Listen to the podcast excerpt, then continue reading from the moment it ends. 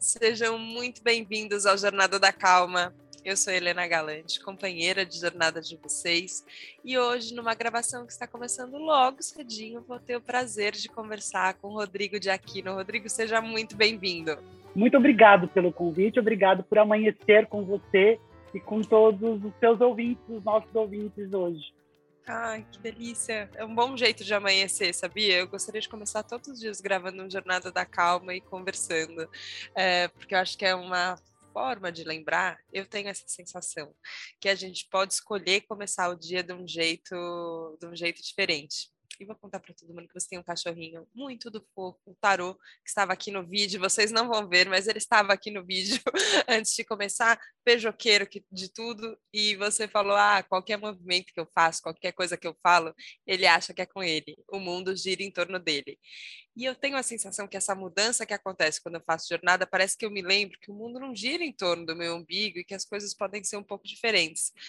Como é que, como é que você é, observa essa nossa tendência de autocentramento, de achar que tudo é com a gente, e aí a gente implica com tudo que está acontecendo, e essa possibilidade que também, no final, é com a gente, porque no fim é a gente que escolhe como é que a gente vai ter o dia. Sabe, são, são duas coisas que, que a sua fala inicial me fez pensar. Primeiro, que tem uns estudos da psicologia positiva que falam assim: quando você acorda, faça as coisas que você quer fazer durante o dia. Então, coma um alimento saudável, respire, faça, faça pequenas coisas logo que você amanheça para você poder trazer para sua cognição o caminho pelo qual você quer trilhar o resto do dia, né? Então, eu acho que quando você escolhe fazer coisas bacanas por você no começo do dia, acaba refletindo no mundo, né? E aí, uh, foi muito engraçado, uh, conexões da vida, né? Eu acordei e eu, e eu fiz, que é um hábito meu, em alguns dias da semana, eu tomei um banho de ervas, acendi uma vela para rezar e tudo mais. E aí eu comecei a pensar sobre isso, como um ato meu me conecta com coisas transcendentais, né? Me conectam com o mundo, me conectam com o outro.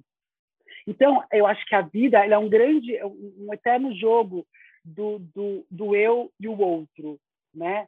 Uh, eu preciso cuidar de mim para cuidar bem do mundo e o mundo precisa ser bem cuidado para cuidar bem de mim, né?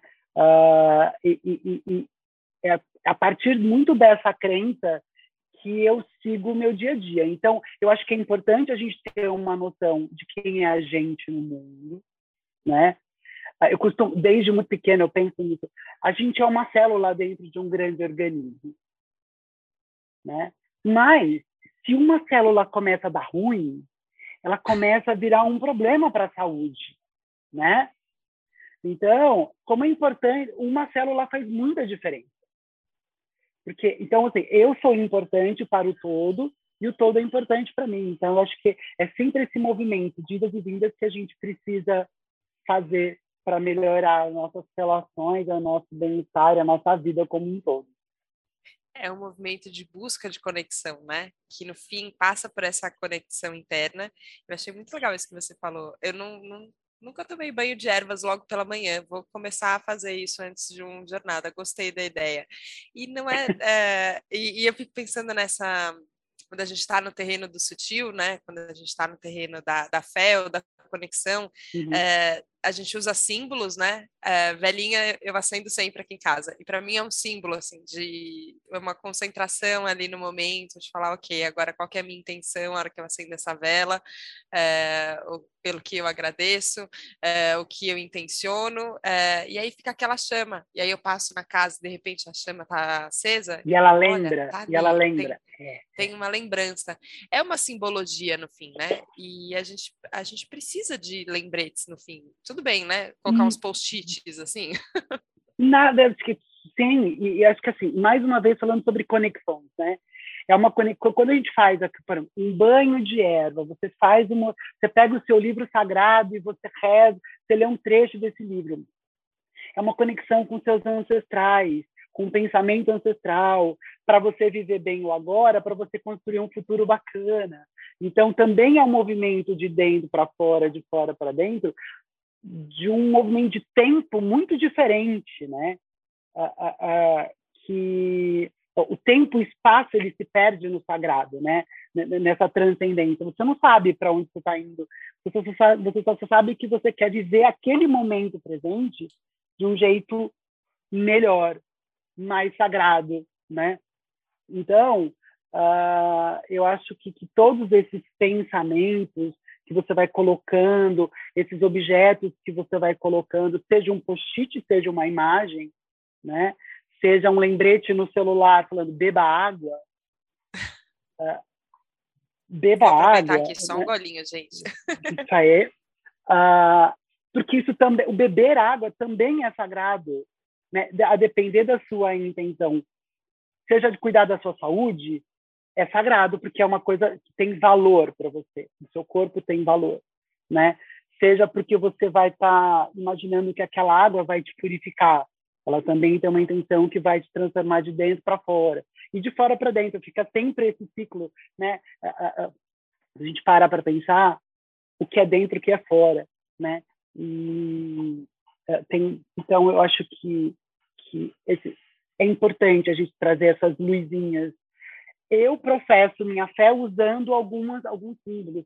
Tem os céticos que eles podem eles podem usar tudo isso de uma outra maneira, né? E todo mundo tem essa possibilidade de lembrar que tem coisas importantes acontecendo ao nosso redor, que não é só a gente, mas que Nossa. também é a gente. Eu adoro quando as coisas são paradoxais e complexas, mas no fim elas são simples, porque é, não é só a gente, mas é a gente também. Tem essa, essa conexão e esse lembrete que a gente vai trazendo. Mas eu queria te perguntar um pouco, Rodrigo, porque aqui no Jornada eu tenho a alegria de conversar com pessoas que, que eu sinto que estão nessa mesma busca que eu também estou e que todos os ouvintes também estão. Então a gente está tentando uma maneira de desacelerar esse ritmo social de repente imposto e que a gente compra ele e aí você acorda e não tem tempo de nenhum ritualzinho não, entendeu? Vamos porque uh, o, o, tempo urge. Uh, é e... pia. Exatamente. Vamos saindo da frente esse clima meio de é, ritmo de produção, né, muito forte. Então eu tenho a possibilidade aqui de conversar com pessoas que que já encontraram também muitas respostas.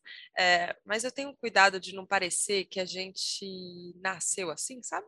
que eu já nasci sabendo tudo isso e que eu já atentei para tudo isso desde pequenininha. Na verdade, eu sempre fui uma pessoa muito calma. E você teve um caminho de busca muito claro, assim, né? Muito consciente de falar, ok, eu quero entender e eu quero saber o que, que eu posso fazer para para poder ser mais feliz e de um jeito realista também, porque não adianta ser ursinho carinhoso e dizer que tudo é um tudo é tudo é muito simples ou resolvido num passo de mágica. Queria que você contasse um pouco desse da jornada mesmo assim, sabe? Como você chegou nessa pessoa que hoje acorda, por exemplo, e acorda nesse nesse estado? Então, você sabe que é o seguinte, mais uma vez vamos falar sobre paradoxos, né? Eu originalmente eu nunca fui uma pessoa calma. Eu sou uma pessoa pepper, completamente pepper. Eu era a criança que acordava, sem exagero, às nove, ah, ah, com nove, dez anos de idade, eu acordava às três da manhã e mudava meu quarto de lugar. Eu, com 12 anos, eu tinha um piano no meu quarto. Eu cheguei a empurrar um piano de uma parede para outra. Sozinho? Uh, sozinho. De madrugada? Eu, de madrugada. Aí, quando dava cinco horas da manhã, eu voltava a dormir até as nove no final de semana e tudo bem. Minha mãe, minha, minha mãe perguntava: Ursi, o, o, o, o Gasparzinho passou no seu quarto essa noite? Uhum. Eu falei: passou, mamãe. E assim por diante. Então, só que eu sempre fui uma pessoa um, que eu não sei dizer da onde, a minha alma sempre foi uma alma religiosa.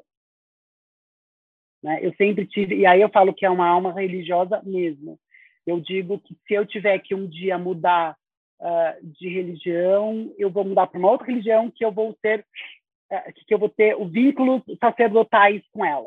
Então, com cinco anos eu fui para a igreja católica, eu fui catequista com 11 anos de idade, e assim eu fui trilhando uma, uma vida voltada para a espiritualidade, fui caminhando, fui fazer faculdade de publicidade, mas toda essa, todo esse, esse universo transcendental sempre ficou comigo, né? Então, por mais que eu fosse, por mais que eu seja, desde pequena, uma pessoa animada, de emoções vibrantes, né? Do sorriso, da gargalhada, da festa, da vitalidade, eu sempre consegui ir para um lugar onde o sagrado ele conversa comigo e eu dou aquela, né? E aí, num momento já é, é, questionando muito a realidade dentro da, da, de agência, né? Eu vivi dentro de agência por mais de 20 anos, uh, sem demonizar aquele espaço, mas inclusive querendo ressignificar esse espaço, né? Eu conheci a psicologia positiva.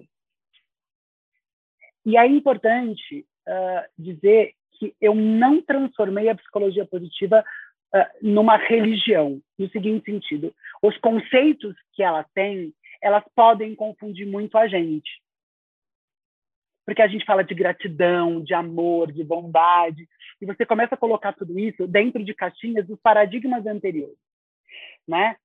Mas quando eu olhei para aquilo e falei, gente, tudo tudo aquilo que eu professava como fé, a ciência está estudando. Que bacana isso! Que sensacional isso! Né? Uh, então foi uma uma mudança na minha cabeça que eu falei, e aí eu fui embarcando nessa história uh, e, e, e, a minha fé, né, ela começa a ser muito mais consciente, porque ela, ela deixa de ser só uma coisa que alimenta o meu coração, mas que ela amplia minhas conexões com outras uh, uh, práticas religiosas porque a gente fala da mesma forma. E se eu tiver que falar com uma empresa, se eu tiver que falar com, com um CEO, eu consigo juntar a minha experiência de executivo de comunicação com a minha com o meu conhecimento científico e principalmente com a minha experiência de todas essas emoções, de todos os sentimentos, né? Então ele, ele vem com muito mais verdade, ele vem muito com, com, com, com uma impressão de honestidade, né? e sempre com o cuidado, que eu vou usar a expressão do ursinho carinhoso, e que eu falo do pequeno pônei, né? e assim sucessivamente, porque o amor é um sentimento muito potente. A bondade, ela é muito potente, e a gente tem que trabalhar com elas aonde lhes cabe, né? Onde elas se encaixam. A gente não tem que colocar junto com as nuvens cor-de-rosa, e entendendo que, como potência, de menos não faz bem e de mais também não faz bem. Né? Uh, então a gente tem que e a gente é a questão do equilíbrio de novo é o dentro é o fora não é o mais não é o menos não sou eu não é o outro é tudo junto né?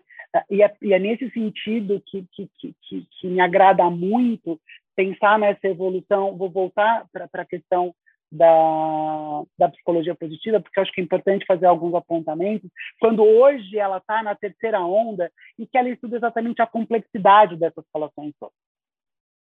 Né? A gente passou pela primeira onda que fala sobre o amor, sobre a bondade, sobre as forças de caráter. Daí a gente foi para a segunda onda que fala sobre a importância dos sentimentos negativos, qual o lado bom, né? Como a gente pode crescer e aprender com o ódio, com a raiva, com a inveja, e isso vai humanizando. E agora a gente vai para a complexidade das coisas mesmo, né? É, é, que não é só no amor, não é só no ódio, mas é sobre tudo isso que a gente começou a falar, né? Sim, sim, a gente começa nesse é, eu queria usar a palavra limiar, mas eu não sei se é bem isso, porque eu acho que não tem exatamente uma fronteira tão clara e definida, né? Mas tem uma sensação. Eu estou lendo um livro é, lançado pela Luz da Letra que chama A Beira do Abismo, que é um livro budista, que eu estou demorando muito mais tempo do que normalmente eu demoro para ler um livro. Mas eu tenho essa sensação de que eu estou lendo o livro e um pouco experimentando o livro dentro de mim, assim, sabe? Degustando, degustando. Estou né? degustando, estou pegando, estou falando, tá, deixa eu observar isso aqui. É, e tem uma coisa nesse livro que é muito eu acho que conecta muito com isso que você falou sobre essa, essa terceira, esse terceiro momento da, da psicologia positiva, que ele é de um entendimento da complexidade maior, é, que fala justamente sobre esses estados limites. Então, altruísmo, por exemplo, é uma coisa boa, é uma coisa boa. A gente querer ajudar a, uhum. alguém, sentir compaixão, é, sair daquele autocentramento que a gente começou falando aqui no episódio, isso é muito bom mas tem um abismo, a autora coloca, que você pode cair do altruísmo, que o altruísmo pode ser uma coisa patológica também, dependendo de como você faz, qual é a sua intenção, qual é a forma que você faz, como às vezes você quer dizer que o outro não é capaz sozinho, então você tem que ajudar, você é o grande salvador que vai resolver todas as coisas. E eu fiquei pensando sobre essas. É, esses, essas coisas que são complexas e que não são tão taxativas, né? Não é isso ou aquilo, é isso e aquilo, mas aquilo outro, uma pitadinha daquilo mais, e no fim tudo depende da sua sensação para poder perceber o que está acontecendo e também comunicar isso. É, e, e eu fico pensando na sua experiência, que aí você pega tudo isso, tudo que é muito complexo, tudo com a sua história e todo, e todo o estudo, e às vezes vai para um ambiente que é o um ambiente corporativo, por exemplo, então você falou, então eu vou conversar com o CEO, é, eh, que é, que é o, o, ápice que a gente tem na sociedade do não, peraí, eu quero aqui, ó, três slides e vamos resolver isso aqui, tem que ser rápido, uhum. tem que ser simples, tem que ser. É, tem que ser objetivo, e eu concordo que as coisas têm que ser objetivas, mas às vezes parece que você tem que simplificar e, e deixar a coisa mais palatável para poder entrar nesse ambiente. Como é que você transita por esse ambiente profissionalmente, Rodrigo? Como é que, Respirando fundo. Respirando fundo. O que, que acontece? Eu acho que você tem. São, são alguns momentos que você consegue fazer um trabalho com coerência, com começo, meio e fim, né? Tem uma hora que eu entendo que é melhor pouco do que nada, e que daí você vai, água mole, pedra dura, tanto bate até que cura, né? Mas eu busco sempre, e aí, eu, inclusive, hoje eu escrevi sobre isso, meu, meu post de hoje fala um pouco sobre isso, né? Como é importante a gente uh, não deixar com que esses conceitos eles se banalizem no meio de toda essa história, e aí usar um trecho do, desse conteúdo, né? E aí começar as, as, marcas começarem a se apropriar desse discurso e virar um greenwashing, um peak washing e um happiness washing, né? Uh, é neste lugar que, que, que uh, eu, eu, sempre busco trazer, né? Eu, eu proponho a reflexão, seja de um gestor de RH ou de um CEO ou numa mentoria, eu assim, gente, calma, né? A gente fica muito no afã de tentar resolver coisas, né? Uh, e a gente fala assim, espera um pouquinho, volta aqui. É melhor você fazer um pouquinho aqui com coerência, com impacto real, do que você quer fazer uma porção de coisas que vai dar uma imagem, só que você pode ser pego no contratempo daqui dois minutos. Né? Então, e a mesma coisa vale para a gente né? Das pequenas ou as grandes mudanças que a gente quer fazer para a nossa vida, né? Mais uma vez, é o dentro, é o fora, é o pequeno ou o grande. Às vezes eu quero fazer uma coisa muito sensacional na minha, na minha vida. Começa fazendo pequenininho. É melhor, é, é melhor a constância no pouco do que você fazer uma vez uma coisa enorme.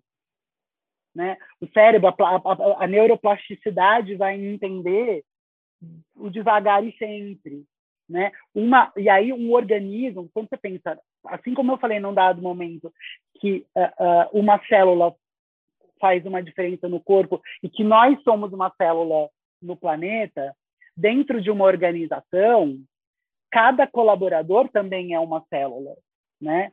E o líder que ele está ali como um órgão vital, fazendo os movimentos do sangue, ele precisa fazer essa pulsão de jeito com que todas as células elas também funcionem a favor daquele organismo.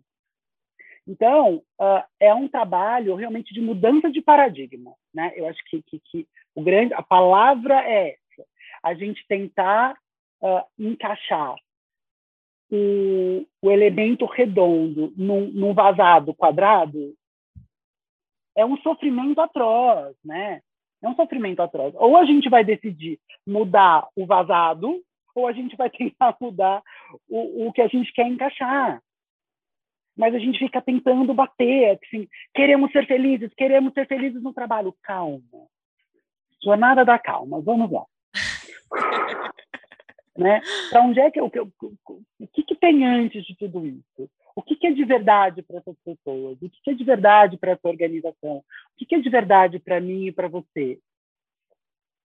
Tá bom, essa é a minha verdade. Então, a partir dessa sua verdade, né, você começa a caminhar e deixa fluir essa sua história. O que, que é verdade, organização? Então, aí deixa fluir a história, porque senão fica falso. E se, e se é falso, ele não, não arrebanha, e você não se convence, né?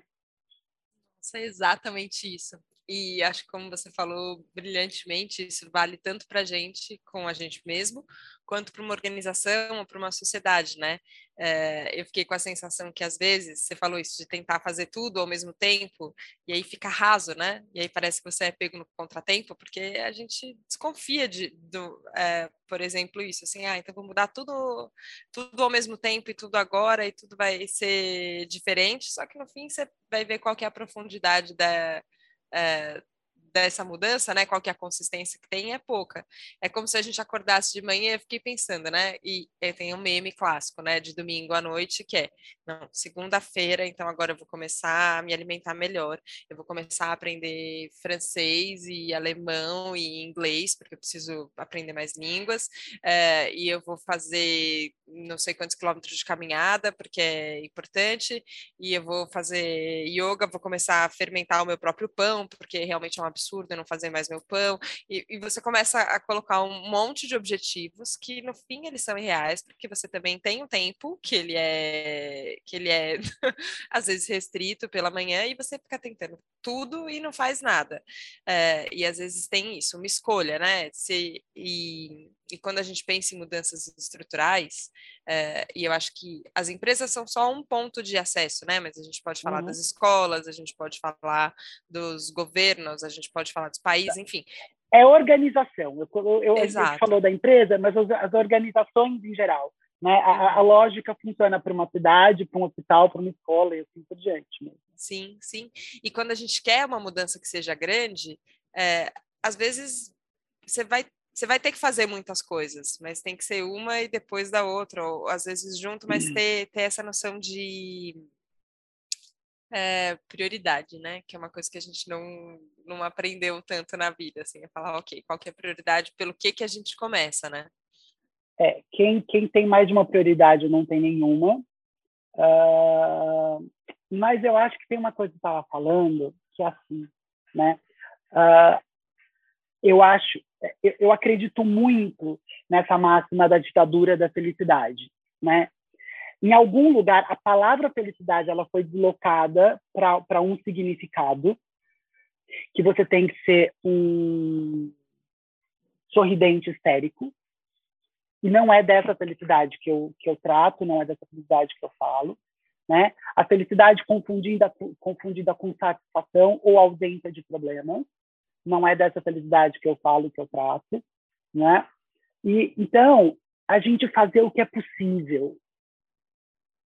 Volta para a questão do equilíbrio e volta para a própria questão de mais uma teoria quando a gente fala assim, a, a, a, a área da filosofia que tudo é felicidade é a ética. A ética é a morada das virtudes.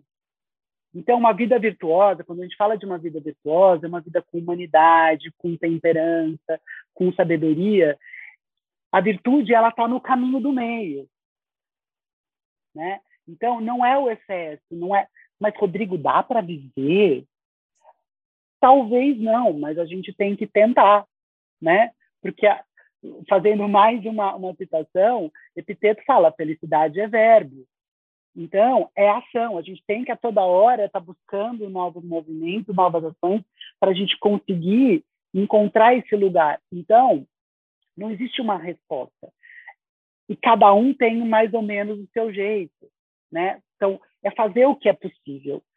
querer fazer tudo ao mesmo tempo agora é você se exigir demais e você ir na contramão exatamente daquilo que você quer fazer, que é encontrar uma vida mais feliz e para você trilhar uma jornada da calma, sabe? Se você cria mais ansiedade, inclusive tem um estudo, eu, é, é, é uma pesquisa australiana, se não me engano, mostrando como pessoas que estudam felicidade, elas têm mais índice de ansiedade e de depressão, porque elas, em algum momento, porque em algum momento, porque isso é inerente, elas acabam se comparando com outras pessoas. Por que, que, por que, que eu faço todas as práticas uh, e, e, eu não sou tão feliz quanto o outro? Parece que é. Por que, que eu não me realizo tanto quanto o outro parece que ele se realiza? Né? Uh, então, é, é, é, faz o que é possível, faz o que dá para fazer, né? E porque a vida não tem receita, a vida não tem receita, né? E, e, e tem um ponto que eu queria ressaltar para todos, assim. Uh, eu, eu, eu entrevistei duas pessoas na sexta-feira para o meu podcast, que é o Sobre Nós, e são duas pessoas trans, né? Um homem trans e uma mulher trans. E no final, eu, eu queria terminar em alto estilo o negócio, né? Então, imagina se desse sobre nós uma mão para tirar todos os problemas. Qual problema você tiraria para sua vida ficar mais feliz, né? Os dois não souberam responder. A resposta foi: manda os dinossauros de volta. Por que que acontece? São pessoas que não têm a oportunidade de sonhar, são pessoas que não têm oportunidade, eles não eles, é, para eles era difícil entender que eu estava falando sobre felicidade. Que é um, também aquilo que você estava dizendo, da oportunidade que a gente tem de acordar e tomar um banho de erva, acender uma vela, fazer um negócio. É uma realidade que é tão distante da nossa, né? Estamos agora aqui ouvindo um podcast com uma fala serena.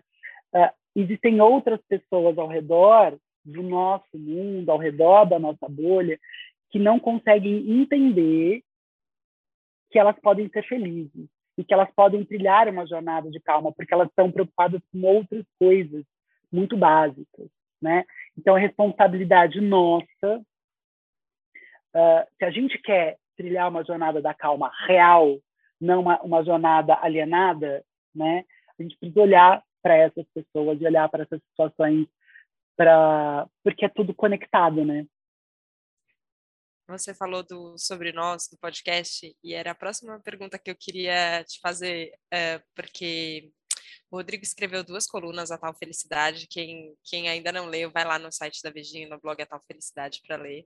É, uma delas que fala sobre excesso me lembrou muito isso que a gente estava falando antes, sobre esse. É, sobre essa histeria, né, que a gente também colocou a felicidade nesse lugar do, do excesso e, e a gente perdeu perdeu o nosso o nosso caminho de é, ponderação ali no meio, né?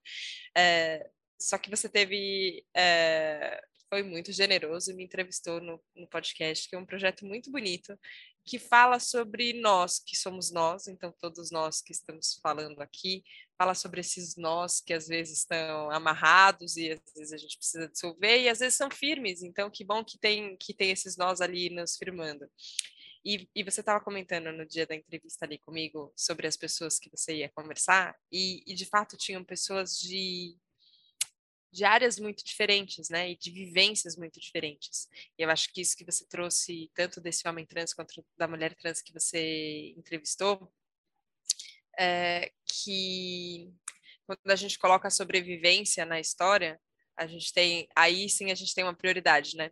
É, antes de tudo, enquanto enquanto a gente está é, tentando buscar um lugar de, de existir, de poder existir, de poder pertencer num, num ambiente, e isso acontece, enfim, com, com, com muitas pessoas de muitas formas, né? Essa essa luta que às vezes ela é ela é muito do concreto, né? Eu, eu fico pensando isso, assim, a, a situação que a gente vive hoje de, de necessidade de recursos mesmo. É, das pessoas passando fome, é, a vulnerabilidade físicas. social, né? Tem e, e tem também uma existência simbólica que às vezes isso, você não é chamado pelo seu nome, você não, é, você se apresenta de uma forma e as pessoas não querem te aceitar dessa forma. Quando a gente coloca a sobrevivência na história, é, parece que é, tudo, tudo fica mais complicado. Só que pensando nesse caminho que ele não é alienado, que você falou, e eu acredito muito nisso, que, que a felicidade é, ainda, eu acho que a gente ainda vai chegar no momento de ressignificar a palavra e a gente vai fazer as pazes com essa palavra também. Deus queira que, que assim seja, mas é, se, se, a gente está querendo falar de bem-estar e que ele seja um bem-estar coletivo, a gente vai ter que passar é, por, é, por camadas de alienação até a gente chegar numa conscientização, até a gente chegar numa mudança de fato. Só que eu, eu eu vislumbro, não sei se você vê da mesma forma, que isso passa por a gente libertar do começo o nosso sonho. Você falou isso sobre eles, né? Que eles não se permitiam nem sonhar é, uma, uma questão diferente. Como, como a gente como a gente pode, é, para além das coisas concretas que a gente vai ter que mudar também, é, mas mudar essa chave na cabeça quando a gente às vezes tem tem uma limitação que não deixa nem a gente pensar na possibilidade, né? Nem imaginar é, que pudesse ser diferente. Como a gente começa? A gente começa sonhando pequeno também? Ou a gente sonha grande? A gente, a gente, começa vai? sonhando. A gente começa sonhando. Eu acredito uhum. muito no poder do sonho, né? Eu, inclusive, esse episódio, eu termino citando o Pirandello, eu achei muito chique, quando eu falo que viver é sonho, né? E aí, e, e aí fazendo uma referência ao meu primeiro trabalho na faculdade de comunicação, que era para escrever uma redação sobre essa frase, vida é sonho. E aí eu lembro que eu escrevi, faça dos seus sonhos um ninho uh, eh, para gerar bons projetos. Era uma coisa mais ou menos. Então, eu acho que uh, tem gente que tem problema com a palavra sonho. Ai, porque eu sonho, eu não concretizo, né? Sonha, sonha. Não, gente, sonha. Mas lembre, mas lembre uh, uh, uh, de ter coragem de colocá-los em prática. A, a, felicidade virou uma palavra com cuidados, né? Porque fala de felicidade, ela já esbarra em felicidade tóxica, em positividade tóxica. Não, a, a gente precisa democratizar a felicidade. A gente precisa pensar que, que, que, que a felicidade é um estado que todo mundo tem que ter acesso. Né? Ela, ela não pode ser uh, separada para poucos. Não, todo mundo tem que ter acesso a isso. Todo mundo tem que sonhar. Uh, a gente normalizou a distopia. A gente normalizou essa cena toda que você falou, da vulnerabilidade social, da fome, da falta de educação, da corrupção, a gente normalizou todas essas coisas, né? Uh, e quando a gente começa a pensar no mundo utópico, a gente acha, ah, tá vendo? São todos uns bandos de alienado querendo abraçar a árvore, né? E, mas se a gente não cria este pensamento uh, apreciativo, né? eu não crio um caminho para sair desse buraco gosmento em que a gente vive, né? Eu preciso uh, ter esse espaço de respiro, eu preciso ter perspectiva, eu preciso ter uh, uh, um, olhar otimista, eu preciso ter um olhar gracioso, eu preciso olhar para o outro e poder minimamente ter uma relação de liberdade, de segurança e de confiança. O outro precisa olhar para mim com liberdade, com segurança e com confiança. E a gente precisa criar no mundo relações e conexões com liberdade, com segurança e com confiança. Essa é a base do trabalho que eu faço de dignidade, né? O Instituto Dignamente, ele basicamente ele fala sobre isso. Né? Como que eu consigo criar relações onde haja liberdade, segurança e confiança? Uh, parece muito utópico, mas se eu não tenho essa, Mas se eu não tenho essa base, eu não consigo falar de felicidade, eu não consigo falar sobre ESG, eu não consigo falar, eu não consigo. Né? Então, a gente precisa uh, sonhar ou acreditar que a gente pode transformar o mundo. Você fez uma citação na, na, no meu artigo, uh, no meu texto para o tal, da felicidade sobre o excesso, mas eu gosto muito do meu primeiro texto, que eu falo sobre a coragem da mudança. Né? Uh, e é isso, a gente precisa ter coragem, né? Uh, que é agir, pelo, agir com o coração, ter coragem para fazer isso. E, e, e, nesse mundo tão que não nos dá liberdade, como ter coragem? No mundo onde eu não tenho relações que me trazem segurança, como fazer isso? E aí a gente tem que buscar os, os nossos iguais e promover conexões, né? Uh, porque água mole, pedra dura, tanto bate até que por em algum momento a gente uh, vai conseguir. Eu acredito que a gente vai conseguir. Eu acredito. Eu trabalho para isso diariamente. Eu acredito muito e eu acredito porque por isso, porque eu vejo a sua dedicação a isso é, e de tantas pessoas que, que eu já tive o prazer de conversar, tanto para a Felicidade quanto para Jornada da Calma, eu vejo que tem muitas gotas dessa água mole batendo na pedra dura. Então a gente a gente tem caminhos é, e eu acho que você você ajuda a construir esse terreno, que ele tem perspectiva, que ele tem é, gentileza para olhar e tem também realização concreta, tem, tem o próximo passo e vamos ficar aqui no terreno do possível, isso é muito importante e acho que isso é muito corajoso mesmo. É, você citou o trabalho do Dignamente, a gente falou aqui do, do Sobre Nós também, do trabalho com as empresas, enfim, são muitas áreas de atuação, mas tem coragem em todas elas. Então, eu queria te agradecer, Rodrigo, pela coragem, pelo coração aberto aqui para conversar também no Jornada da Calma, é, que, e dizer que você pode contar comigo, que a gente tem de fato a mesma intenção, e isso é muito bom.